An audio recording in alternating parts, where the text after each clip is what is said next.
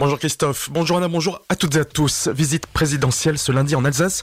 Emmanuel Macron doit se rendre cet après-midi à Chalampé sur le site d'Alsace Chimie. BASF, l'entreprise allemande qui en est l'actionnaire majoritaire, devrait annoncer un gros investissement à venir.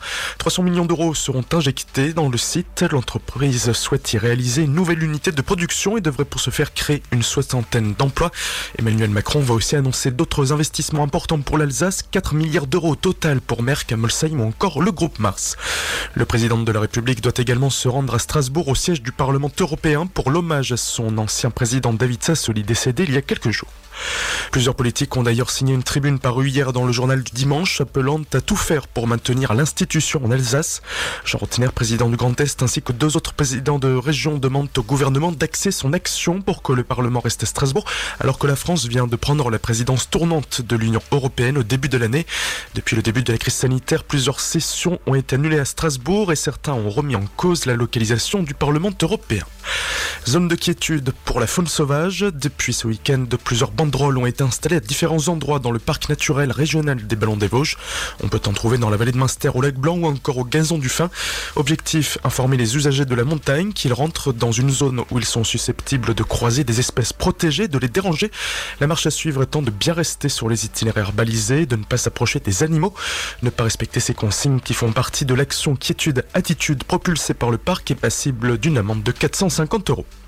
Lac Blanc, une skieuse a terminé sa course dans un pylône. Âgée d'une vingtaine d'années, elle a eu cet accident hier en fin d'après-midi alors qu'elle évoluait sur une piste rouge avec des amis. Consciente suite au choc, elle a reçu les premiers soins prodigués par des pisteurs de la station. Craignant des traumatismes au dos et au bassin, un médecin et deux gendarmes du peloton de montagne de Horotte se sont rendus sur place en hélicoptère avant de transporter la victime jusqu'à l'hôpital Haute-Pierre de Strasbourg. Un conducteur fonce sur la voiture des gendarmes venus pour le contrôler. Les faits se sont déroulés samedi soir à Achimet aux alentours de 20h30 lorsque que les militaires repèrent une voiture qu'ils décident de contrôler. En se rapprochant, la personne au volant a pris la fuite en fonçant dans la voiture avant de prendre la direction de Fréland à vive allure où il a terminé dans la clôture d'une habitation après avoir perdu le contrôle.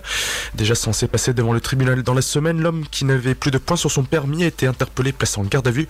Il sera jugé pour refus d'obtempérer et mise en danger de la vie d'autrui. Fait similaire à Colmar durant la nuit de samedi à dimanche alors que la police se trouvait route d'Ingersheim pour réaliser des opérations de contrôle. Un conducteur a alors refusé de s'y soumettre avant de s'enfuir vers Ingersheim. Sa voiture est entrée en collision dans un abribus et il a pu être interpellé par les forces de l'ordre. Lui non plus n'avait plus de permis. Collision avec une voiture, mais sans conducteur. Vendredi soir à Sainte-Croix-Mine, un véhicule a descendu la rue Burus après avoir été garé par sa conductrice. Après avoir parcouru environ 100 mètres, elle a fini par percuter une autre voiture qui roulait dans le sens inverse. Aucun blessé n'est à déplorer dans cette collision. Une habitation prend feu à Ebersheim. Vendredi soir, le début de l'incendie a eu lieu à cause de la surchauffe d'un poêle à bois situé à côté de la maison dans une annexe. Les flammes se sont ensuite propagées au toit mais n'ont pas fait de blessés. Les personnes n'étaient pas sur place à ce moment-là. Elles ont dû être relogées car la maison n'était plus habitable. Mobilisation en baisse en Alsace malgré le vote de la loi instaurant le passe vaccinal par l'Assemblée nationale. La semaine précédente, les récents propos du président de la République à l'encontre des non-vaccinés avaient relancé la mobilisation dans la région. Mais ce samedi, les manifestants ont été moins nombreux, une vingtaine à Célestat, un peu moins de 800 à Colmar, près d'un millier à Strasbourg et 1200 à Mulhouse. Sport pour finir avec une belle victoire face à Montpellier pour le Racing Club de Strasbourg. Mené 1-0 dès la dixième minute, les Alsaciens auront trouvé le chemin des filets à trois reprises et bien profité d'une expulsion chez leurs adversaires.